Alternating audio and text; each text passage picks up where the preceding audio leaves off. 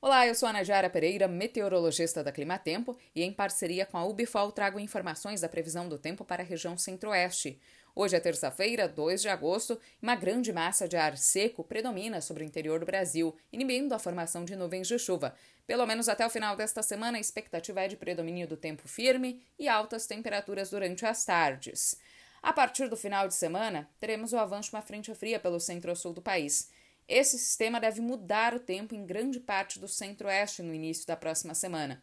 As instabilidades, aliadas à umidade da Amazônia, devem se propagar pelo interior da região, provocando episódios de chuva entre Mato Grosso do Sul, sul de Goiás, sul e oeste mato-grossense.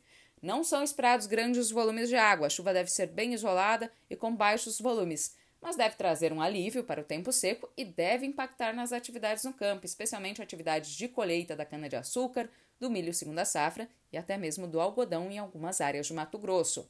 Nas áreas mais a oeste e leste de Mato Grosso e centro e norte de Goiás não tem previsão para grandes mudanças no tempo.